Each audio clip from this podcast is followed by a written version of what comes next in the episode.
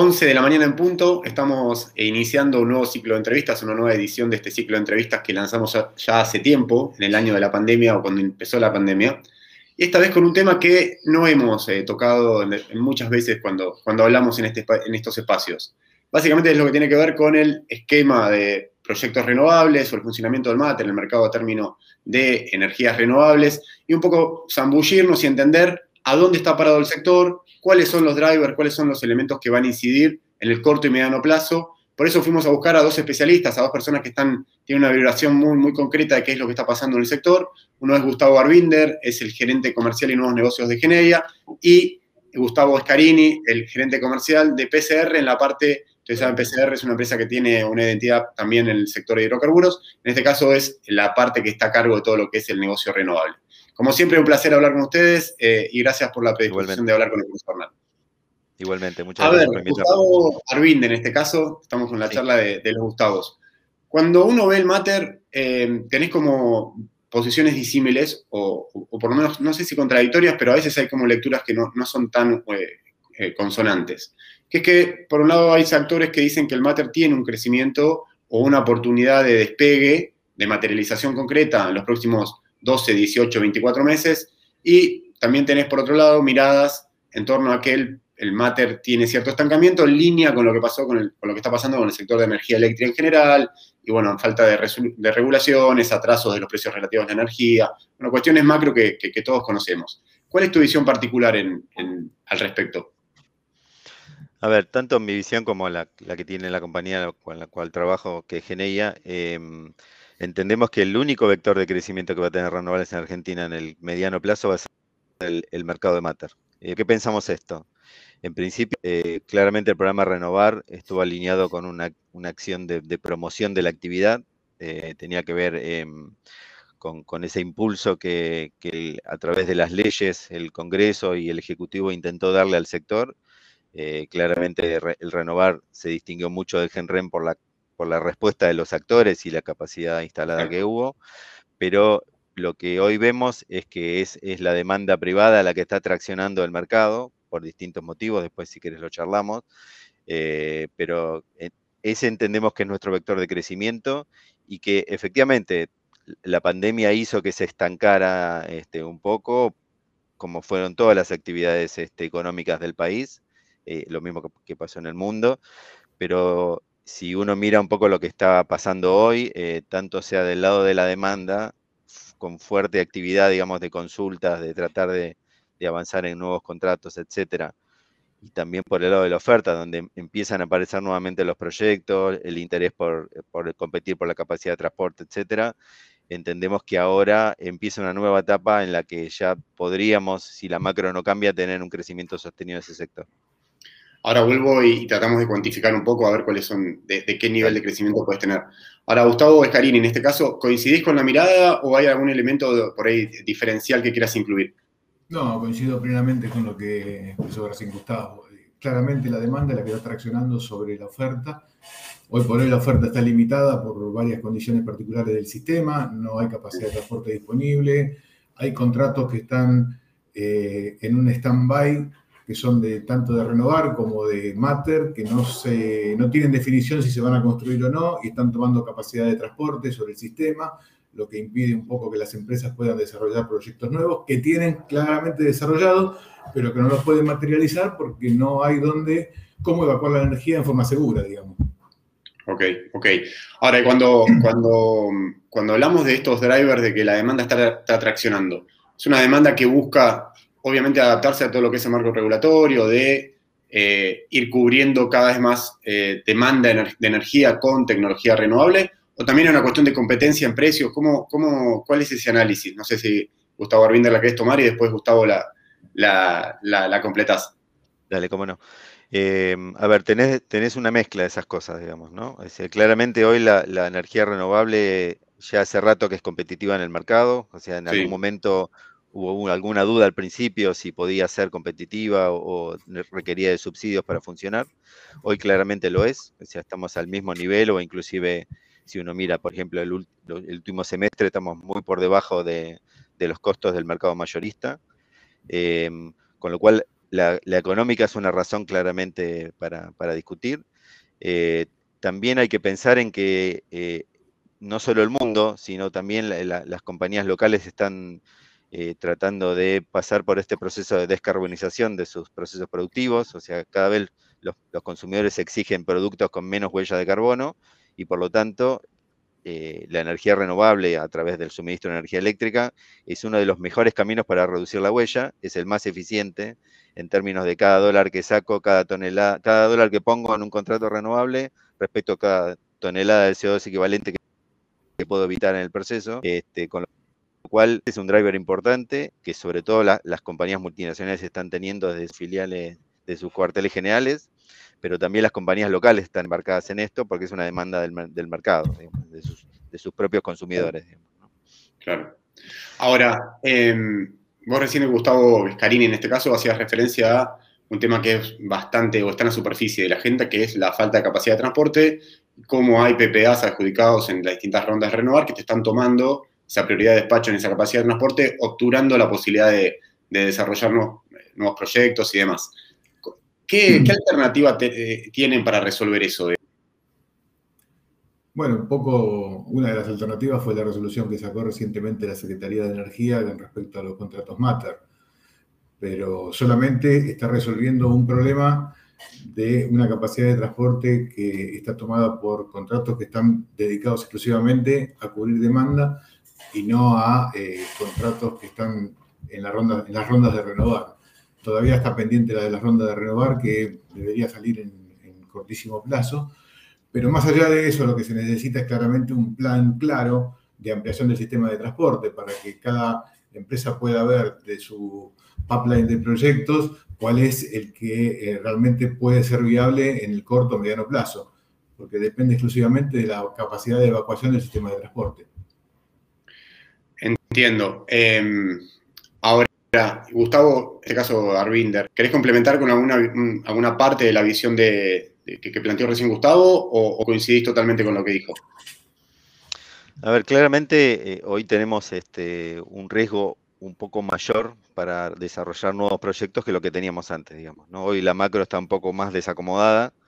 Em, pensemos que si bien hay tenemos acciones concretas para, para, darle soporte a toda la industria nacional que pueda desarrollarse en este aspecto. Digamos, todavía dependemos mucho de tecnología importada. Entonces, el mercado de divisas y el comercio exterior es una gran preocupación para los proyectos.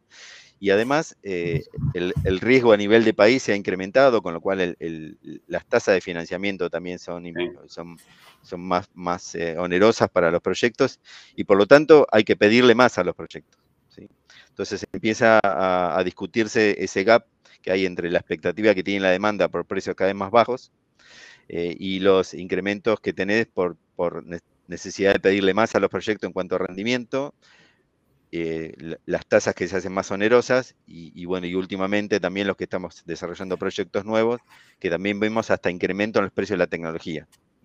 Ojo que esto no es nuevo, si uno, si uno mira lo, que está pasando en Europa o en Estados Unidos, los precios de los, PPA renovables también están subiendo por estos temas. ¿eh? O sea, y, ahí el driver, en el caso cuando uno mira el mundo occidentalizado, las principales potencias de Europa, Estados Unidos, y vos ves que ese precio de PPI también está, está subiendo, ¿a qué, ¿cuál es el driver que tracciona esa suba? Más allá de que obviamente siempre hay una multicausalidad que, de distintos elementos que inciden, pero ¿cuál es el driver que, que empuja esa suba? Ah, hay varios, eh. incluso el, transporte internacional ha subido muchísimo y eso impacta directamente sobre los componentes importados, que en este caso es la mayoría. Además de, como decía Gustavo, los tecnólogos han subido los precios, eh, mucho respecto de los precios que teníamos en, el momento de hacer los contratos renovar o mata. Y ahí hay, un condimento más, si me permitís agregarlo, que es que eh, el desarrollo natural de los, de los mercados es que uno va primero a los lugares donde el recurso es el, es el más eficiente y después van quedando los, los, no los peores, porque no son malos, digamos, eh, por lo menos en, términos de nuestro territorio, pero sí con un peor recurso que los, primeros, digamos, ¿no? Entonces, la cantidad de energía que produce eh, cada inversión que uno hace es un poco menor, digamos, y por lo tanto necesita más rendimiento. Entiendo. y los lugares donde tendríamos mejor recurso, hoy no tenemos redes de transporte que es toda la parte sur del país, que tiene un recurso muy, muy importante y no tenemos cómo evocar la energía. Sí, en Argentina da la sensación que todavía nosotros no hemos saturado la utilización de los, mejores recursos, lo que te está frenando ahí es que te falta capacidad de transporte para, para, poder materializar esos proyectos. Em, cuando yo sé que es difícil cuantificar y más en Argentina de hoy, porque la verdad que tenés que ser mago, sinceramente, para cruzar variables y poder pegarla en lo que va a pasar en los próximos 24 meses, 18 meses y demás. Em, ahora, si uno tuviese que hacer algún ejercicio estimativo de qué nivel de desarrollo puede traccionar el Matter en materia de, capacidad instalada. Pensar en, no sé, eh, mil megas de, proyectos nuevos en los próximos 24 meses de Matter es, es una utopía o, puede haber alguna ventana de oportunidad para que eso suceda. A ver, el... Esa es la realidad. No creo que no haya mil megas de transporte disponibles en, los 24 meses que siguen, digamos. Te entiendo. Ahora. Si, querés, si querés mirarlo del lado, si, si, vos dijeras, bueno, levanto las barreras, ¿no? Como mencionaba Gustavo, no, no tengo transporte de ponerlo, o, no tengo suficiente canal cambiario como para poder tener esos dólares para hacer esa inversión, etcétera. Pero supongamos que esas barreras hoy no existen. Exacto. Hoy, hoy tenés demanda para esos mil megas. O sea, ustedes tienen, empresas, clientes que te piden, che, yo necesito N cantidad de megas y podés juntar en esa bolsa total mil megas, digamos. Hoy si vos considerás solamente los eh, grandes consumidores que están comprando al mercado mayorista, ¿sí? te estoy sacando de lado toda la demanda de los grandes consumidores en distribuidor, ¿sí? te digo solo lo que está hoy en el MEM, eh, y, y, considerás un, porcentaje de contratación similar al que vienen llevando hoy en promedio, ¿sí? Tenés, tenés por encima de mil megas de demanda para convertir ya. Wow. Ahora, con, esa, con ese elemento tangible, porque uno lo que dice es, bueno, capacidad de transporte, ¿cómo lo ordenás? Primero tenés que sacarte de encima proyectos que no se realizaron, no se van a realizar o no sabemos en qué paso se van a realizar y sacar y demás. Esos proyectos, hiciese ese rastrillaje y esa limpieza, ¿cuánta capacidad de transporte podrías liberar más o menos? Yo creo aproximadamente unos 300 megas como, como sí. No más como mucho 1500 con toda la furia sacando ya proyectos que son renovar grandes que posiblemente no se hagan. Lo que pasa es que esos proyectos están en una situación bastante particular, porque tienen contratos asignados, tienen un montón de garantías asociadas y, hay multas por el otro lado que deberían ejecutarse, entonces están en una situación compleja de resolver. Pero, y, pero igualmente, más allá de eso, siempre, ¿ustedes se imaginan alguna técnica legislativa o regulatoria para poder resolver eso? Eh, el gobierno está trabajando, dijo que está trabajando desde hace tiempo en una regulación que ordene justamente que depure el mercado.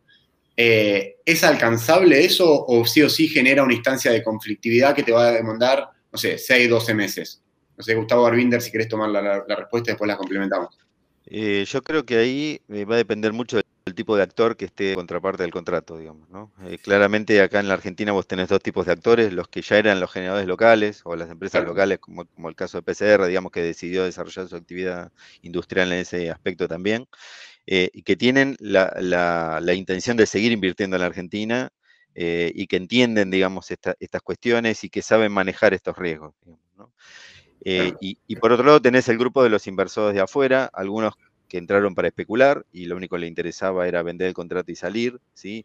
Esos van a resistir todo lo que puedan. Este, si, si, si se tienen que ir con las manos vacías y tuvieron que poner dinero que no recuperaron, a lo mejor el nivel de conflictividad ahí va a ser un poco más alto. ¿sí? Mm las grandes compañías que, están en el mercado renovable en el mundo no son hoy las que están atrapadas en proyectos, digamos, que, deben resolverse, digamos, ¿no? Mm. que por ahí tendrían que tener una tercera posición. No lo veo eso. Es interesante lo, que estás planteando. Gustavo, que Escarini, ¿querés complementar con alguna...? sí, Sobre, todo, sobre todo porque, como decía Gustavo, estas empresas que entran en, modo de especular o en modo de un paso previo a la inversión, digamos, para entrar y salir del negocio, eh, no tienen garantías tan sólidas como para que se le puedan ejecutar, entonces eh, eso genera un problema adicional al, que quiere resolver el contrato con las reglas que impuso originalmente. Entonces, todo eso genera un, un círculo que va a llevar tiempo a resolver, claramente, porque es difícil negociar con alguien que no quiere perder nada. Es, eh, es muy interesante lo que están planteando, particularmente no, no, me había detenido nunca en ese elemento, porque si uno está negociando a una situación medio complicada que pasó porque el país también tuvo serios, serios problemas macroeconómicos, pero lo hace con jugadores estables que están, van a estar presentes en Argentina 10, 15, 20 años y mirar para adelante, siempre puedes buscar algunas agendas, acercamientos y demás. Si son actores muy golondrina que vinieron por una determinada ventana de oportunidad, y va a ser difícil encontrar los elementos de, negociación necesarios. Vuelvo al tema de transporte, porque me parece que eh, por primera vez, en, por lo menos de lo periodístico, es divertido plantearlo así. Vos tenés hoy claramente un, cuello de botella tanto en, transporte de, energía eléctrica como en transporte de gas. Hoy, por lo, lo, que están diciendo ustedes con relación al MATER, si ustedes tuviesen capacidad de transporte disponible, probablemente solamente por injerencia de la demanda privada de grandes consumidores y más, podrían dinamizar mucho más el mercado de lo que está hoy. Lo mismo pasa en el mercado de gas, seguramente si tuviese más gasoductos o una mayor capacidad de transporte troncal de, de gas y el, nivel de producción local, podrías apuntar a, aumentarlo. Ahora, siendo que al Estado le viene costando mucho eh, encontrar los esquemas de ampliación del sistema de transporte, en el caso de energía eléctrica ya viene, venimos con muchos años de demora, ahí la industria privada puede dar un paso a, tratar de decir, bueno, no sé, acercar posiciones, entendiendo que ahí tenés un cuello de botella que es eh, totalmente determinante para el desarrollo del mercado? Y se intentó hacer, lo que pasa es que no, se terminó de completar la idea o el proyecto y quedó un poco eh, gris el tema de cómo se iban a remunerar las líneas y demás, por lo tanto el privado no, no manifestó mucha intención de hacerlo. Otro, otro, otro método que se comentó originalmente era eh, asociar los proyectos de renovables a ampliaciones de transporte, pero también es un tema complejo porque vos tenés un, mercado en el que el transporte hoy es, open access, entonces vos haces la línea, pero no podés impedir que otro se te suba. Y si te sube, empieza a limitar tu capacidad de producir o vender energía, con lo cual te está afectando tu ecuación económica de proyecto. Es muy complejo eso desde el lado privado. Salvo que decida que un privado haga exclusivamente la línea y remunere por su canon y, termine ahí la cuestión. Pero es difícil. Ah, bueno. Hay una cuestión ahí, y Gustavo profundizo sobre este punto, en este caso Gustavo Orbinder. A mí lo que me pasa a veces cuando uno analiza, y seguramente a, muchos de mis colegas le pasa lo mismo, es entender si a veces las soluciones que existen para determinados problemas que existen en el área de energía eh, pueden funcionar incluso con las restricciones que tiene el país hoy. Entonces, eh, recién Gustavo Carini planteaba toda una serie de cuestiones o posibilidades que se podrían explorar. El punto es, con las restricciones que tiene la Argentina en materia de financiamiento, en materia de la debilidad cambiaria que tienen, vos hablabas antes del canal cambiario, ¿alguna de esas alternativas puede funcionar o no? ¿O es tan ácido el mercado que realmente es muy complicado encontrar una ventana de oportunidad para avanzar? Mira, yo creo que se puede hacer. Eh, hay que encontrarle el, marco legal para poder hacerlo, digamos. La, dificultad que tiene este negocio son las inversiones que, se recuperan en muy largo plazo, sobre todo el transporte. Em, no, me cabe duda que podría haber iniciativas público-privadas para, hacer toda la infraestructura que hace falta. Lo, tendremos que hacer en etapas. Incluso en la Argentina de hoy, en la Argentina que tenemos hoy. Sí, sin duda. El tema es poder darle algún horizonte de largo plazo, digamos. O sea, no, no entrar en un esquema que después el, próximo gobierno o, cualquier administración que pueda seguir después este, pueda cambiar de nuevo todo el, la, la iniciativa y que se caiga, digamos. O sea, hay que darle horizonte a largo plazo a los temas. Em, ¿Cómo hacerlo? No sé, pero digamos, este, se puede. O sea, los privados seguro estaríamos de acuerdo en hacerlo. Tengamos en cuenta que la ley 24065 nunca se modificó, gracias a Dios, y dentro de todo mantuvo su espíritu dentro de lo que fue el mercado. Eh, claramente hubo resoluciones que la fueron acotando, que la fueron acomodando. Eh, yo creo que lo que se necesita es un acuerdo político de una, de una política energética de largo plazo, un poco lo que decía Gustavo. Eh, estos proyectos son capital intensivo y el retorno de la inversión es largo plazo, entonces no se puede pretender que una línea se eh, haga un retorno de inversión en cinco años porque es inviable, los costos son altísimos, entonces no, se puede acceder a eso. Cuando sabemos que el capital dura más de 20, entonces, pero lo que pasa es que tenés que tener un panorama político eh, eh, estable, es decir, vos hago un contrato por 20 años y de alguna manera alguien me garantiza que durante 20 años yo voy a cobrar lo que pacté al inicio, porque si no, esto es inviable. Y eso es un poco el riesgo que hace que todas las inversiones sean más caras o el retorno de la inversión sea más caro, porque las empresas pretenden recuperar lo más rápido posible el, capital que invierten, sobre todo porque tienen una instabilidad política que hace que no sepa qué va a pasar con el otro gobierno. Entiendo, Básicamente eso creo que es el problema de, raíz que hay en el mercado este, sobre todo que es un mercado de capital intensivo, entonces tenés que tener en cuenta eso. Sí, sí, sin duda. A ver, antes de cerrar el, capítulo Mater y, abrir un poquito el juego al sector de renovables en, general, Gustavo, ¿hay algo que quieras, Gustavo Arbinder, ¿hay algo que quieras eh, agregar sobre este, sobre el Mater o, pasamos revista y, nos metemos un poco en el, esquema más general del, mercado? No, por ahí eh, comentar, digamos, que a, mí más allá de, lo que estamos viendo hoy, o sea, del desarrollo que ya tuvimos, de la respuesta de la demanda que tenemos, creo que tenemos eh, por delante también mucha innovación que hacer desde, tanto sea del lado de los privados como del lado del, regulador, digamos, ¿no? Hay, hay, un montón de cosas que uno ve que se está haciendo en otros mercados, que es totalmente factible hacer en la Argentina, digamos, este, flexibilización, eh, generar productos nuevos derivados del producto que estamos este, comercializando, eh, em, tener, digamos, más, más dinámica eh, dentro del mercado, digamos, este, en cuanto a, la, capacidad de ofrecerse entre los actores este, servicios. Pero bueno, eso es algo que una evolución que espero se dé naturalmente hacia el futuro y claramente tenemos que ser nosotros los que impulsemos esos cambios. ¿Podés eh, dar algún ejemplo, uno o dos ejemplos de, por lo menos conceptualmente, qué estás pensando o qué idea que estás viendo en el mercado internacional crees que se podría replicar con éxito en Argentina? Bueno, por un lado, eh, algo que yo vengo insistiendo hace rato, que es este, el, tema del pago de la potencia a los renovables, digamos. Eh, si uno mira la generación y mira lo que está inyectando hora por hora el sector renovable en su conjunto, uno podría decir que hay una base que ya está establecida, y, que, que, sería perfectamente factible tener un pago de potencia por la energía inyectada, por, dos cosas. Primero, porque hoy el sistema, el resto del sistema está subsidiando la potencia renovable, lo cual no tiene sentido, porque ya está comprobado que estamos inyectando en forma pareja. Eh, y segundo, eh, porque le daría también una, base de sustento a los proyectos, eh, en particular cuando empiezan a haber estas restricciones de transporte no originadas por los proyectos. Ese es un ejemplo claro. El otro ejemplo es eh, lo que decía de los derivados, digamos, ¿no? Eh, por un lado, la, posibilidad de empezar a, transaccionar contratos financieros o derivados de esos contratos, eh, tal vez en, mercado de futuros, etcétera, que también le daría otro tipo de ingresos y de dinámica a, actores que hoy están muy pasivos en el mercado. Está bueno. Sí. No, y te decía, y por último, digamos, este, también algunos cambios en, el modelo, en, la manera de transaccionar el mercado del lado de Camesa, que te permite, que te permita flexibilidad. Digamos, hoy es muy rígido eh, por las herramientas que tienen y porque también tienen, no cuentan con recursos suficientes para atacar esos temas.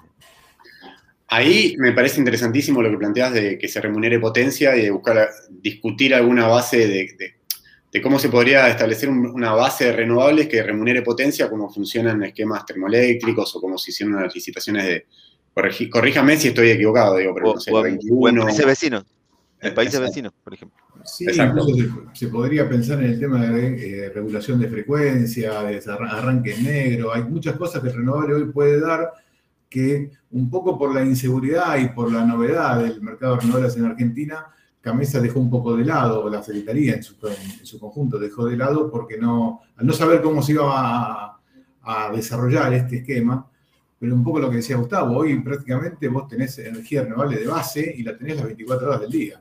Claro. Entonces, eh, en su momento se pensó que esto iba a ser algo aleatorio, que iba a entrar y salir, que iba a complejizar el tema de las máquinas térmicas. Y la realidad es que no, la, complementariedad hoy que tiene el sistema con las energías renovables es muy alta, con lo cual prácticamente tenés una, una base permanente de energía renovable que se puede como decía Gustavo recién, remunerar potencia, que se puede utilizar para regular frecuencia, que se puede utilizar para arranques en negro de áreas. Si hay varias cosas que se podrían hacer y hoy no se están haciendo, claramente porque no se remuneran, entonces eh, el, privado no tiene incentivo a hacerlo, digamos. Está buenísimo lo que están planteando ahí. Cuando se puede cuantificar cuál es la base que hoy podríamos tener, digo, seguramente siempre hay un componente de una discusión subjetiva o personal de cada uno, porque, pero si uno apuntar a una base renovables en algunos años, o sea, te miro 24, 36 meses, 2, 3 años, ¿dónde podríamos estar? Eh, ¿Vos decís en cuanto a participación en la matriz? Sí, exacto. En esa, en esa, base, en esa potencia, que, en esa base que uno puede decir, che, pará, esto está eh, inyectando energía todo el tiempo, fíjate, mirá los registros de los últimos tiempos, busquemos un esquema que remunere para que también ustedes puedan también tener otra, otra fortaleza y, digo, pensar en proyectos de transporte y cosas así, digamos. Mira, hoy, hoy si vos mirás este, la, inyección de energía hora a hora, Este, nunca estamos bajando de 2000 megas permanentes y, los últimos meses están en 2500 megas, digamos. Bien, esa era la pregunta. Y vos tenés que tener en cuenta también que eh, el mercado hoy está traccionando, el mercado de la demanda hoy está traccionando, la única expansión del sistema de generación hoy son las energías renovables, pese a todo el contexto macroeconómico, eh, lo que te decía Gustavo recién, conseguir financiamiento es complicado, traer equipos del extranjero es complicado porque vos tenés que acceder al mercado único libre de cambio y tenés restricciones para eso, entonces hay un montón de cosas que hoy están si querés, complicando las inversiones, pero prácticamente el desarrollo de la matriz de generación va para el lado de renovables hoy. Nadie está pensando en instalar un ciclo combinado o una hidráulica más allá del gobierno, hidráulica de gran porte. Es decir, hoy solamente el desarrollo es renovable, entonces tenés que apuntar a flexibilizar las, herramientas para que eso se desarrolle bien, ya que la demanda tracciona y es algo que eh, mejora para todos, porque baja costos del sistema, eh, las relaciones son entre privados, o sea, te, permite desarrollar un mercado de contratos como el que originalmente se pensó para el mercado mayorista, o sea, tiene muchas ventajas. El problema es que te chocas contra una barrera económica o una barrera de ingreso de eh, equipos extranjeros al país que ni siquiera permite el desarrollo de la industria nacional. Está, clarísimo y la verdad que está buenísimo como van eh, puntualizando cada, cada tema. Em, una pregunta más con relación a eh, que, me vino a la mente y es un tema que siempre hablamos cuando hablamos con algún actor de la industria eléctrica. Eh, usted dice, bueno, hoy está traccionando la demanda eh, privada, la demanda de grandes consumidores. El, el es lo único que más o menos está vivo, se está moviendo y hay, uno ve cierto dinamismo. Hace años que se habla en la Argentina de reemplazar todo lo que es máquina vieja, máquina turbovapor y demás, que pueden ser 4.000, 5.000, 6.000 megas, que hoy son ineficientes, son caros y demás. ¿Hay alguna ventana de oportunidad para cruzar renovables con ese, con ese bloque de generación o no? Por distintas eh, particularidades es difícil buscar un puente entre, entre ambos eh, bloques, digamos, para decirlo de alguna manera. Y ahí lo primero que tenés que asegurar es que la disponibilidad de lo que te queda funcione. Entonces, con eso ya podés decir, pongo renovable por 4.000, 5.000 megas, reemplazo esas máquinas que, como decís vos, son obsoletas, tienen más de 40 años de, estar en producción, eh, tienen costos muy caros de, generación, pero necesitas una, una, matriz que te responda, porque las renovables sí tienen variabilidad. Entonces, eh, esa variabilidad vos tenés que absorberla con máquinas de arranque rápido, con cuestiones que hoy por hoy no sé si el mercado las tiene. Claramente las hidráulicas de embalse podrían servirte para esto, pero tenés que estar sobre ofertado en el mercado para poder embalsar y mantener esa, regulación que vos necesitas con agua cada vez que las renovables no aportan. Interesante. Gustavo Barbinder, ¿querés completar eh, con, algún análisis este, este punto? No, a ver, este, claramente nuestro, nuestro, nuestro parque, digamos, de generación se envejeció, digamos, ¿no? Nosotros, acuérdense que en el 2000 teníamos el parque de generación térmica más moderno del mundo, todas esas máquinas ya tienen 20 años, digamos, ¿no? Ya están este, con planes de extensión de vida útil y eran las más modernas que teníamos, digamos, ¿no?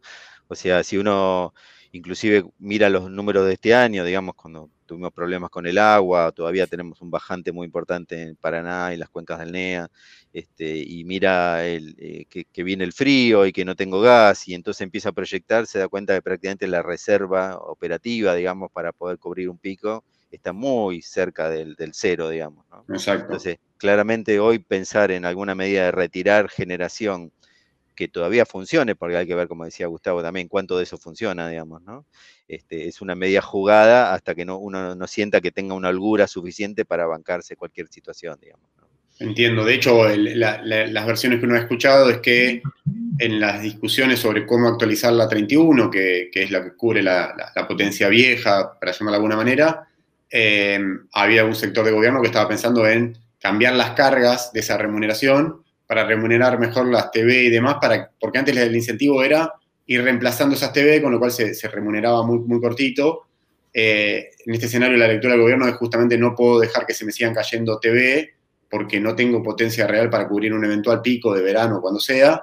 Entonces, eh, nada, es eh, distribuir la, escasez, porque la verdad es que la, 31 tiene un parámetro que está eh, congelada y demás, o, ahora está congelada desde que se actualizó en, marzo, y, pero en lugar de decir, bueno, remunero mejor el ciclo combinado o las máquinas más eficientes para, para, que vayan saliendo esas máquinas viejas, el gobierno dice, bueno, ojo que si se, cae la disponibilidad de esas máquinas, por ahí en un pico no tenés eh, generación disponible. Pero bueno, eso es, es, motivo de seguramente de otra entrevista. Le hago dos, dos, tenés, que tener, tenés que tener en cuenta que este mercado en las peores condiciones crece 500 megawatts por año de Claro. Las peores, o sea, un, año malo son tres.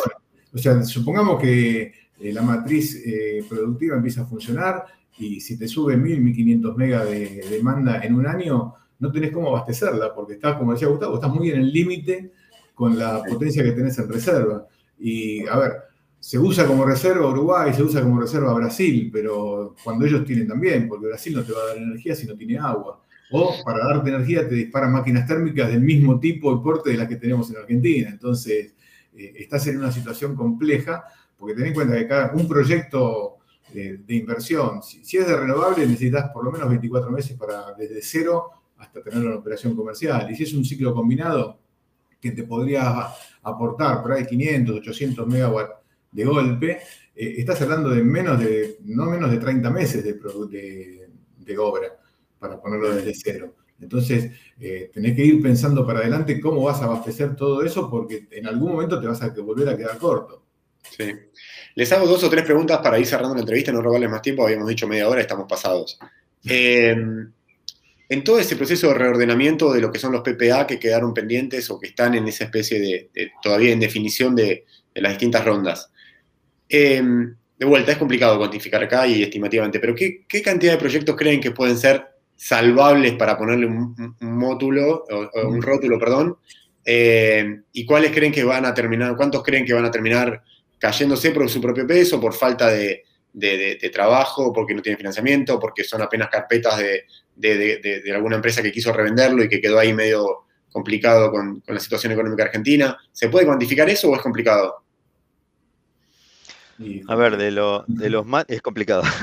De, de los matter que ya lo vimos, digamos, prácticamente se devolvieron todos los proyectos que, estaban dando vueltas. Este, eh, hoy no hay proyectos grandes que estén en la mitad de su ejecución, digamos. O sea, todo lo que se devolvió es chico eh, y en general, como decíamos, actores que no tienen espalda para, llevarlos adelante, digamos. Eh, de los renovar que quedan, te diría que salvables va a ser cero, porque el esquema de penalidades que se, que se, que se reguló, eh, si bien obviamente alivia el esquema general, el, el, el, esquema original que tenía pensado el proceso de licitación, lo alivia, pero de todas maneras le hace una carga este, económica al proyecto que de todas maneras lo hace inviable y además le acorta el plazo, ¿no? Porque son proyectos que ya vienen atrasados. Sí. Con lo cual te diría que ahí no hay mucha, mucha posibilidad de que se salven esos proyectos. te diría que más bien los que no pudieron ni siquiera iniciar van a salir con el esquema que les propongan y los que eh, y, los, y los otros tratarán de negociar una salida lo más decente posible, pero no continuar. Sí, hoy, hoy, si analizás económicamente, esos proyectos van a ser inviables porque calcula que la multa se la cobran todo al inicio, con lo cual castiga muchísimo el, estudio económico del PPA, y además te cortan el plazo, con lo cual ya te, cambió todo el escenario económico que vos tenías hacia adelante. Y si vos tenías, estos proyectos tenían tasas muy ajustadas, porque si no, no ganaban en la licitación, con lo cual eh, cambiar la ecuación económica castigando al inicio del proyecto es, es terrible. O sea, no, es posible que el análisis funcione, digamos.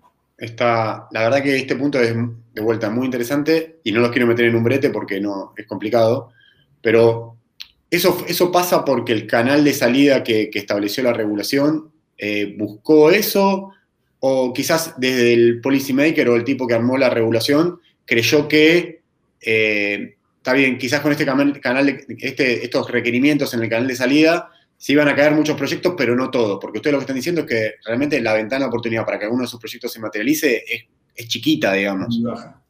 A ver, cuando se hizo el proyecto inicial eh, estaba pensado para que los parques se hagan, no para una, un esquema de entrar, salir y vender el, proyecto adjudicado. Eh, justamente se puso un esquema de multas muy fuerte y, y, se puso una garantía de Banco Mundial detrás, con lo cual no eran proyectos traídos de los pelos y que prácticamente se podían matar rápidamente.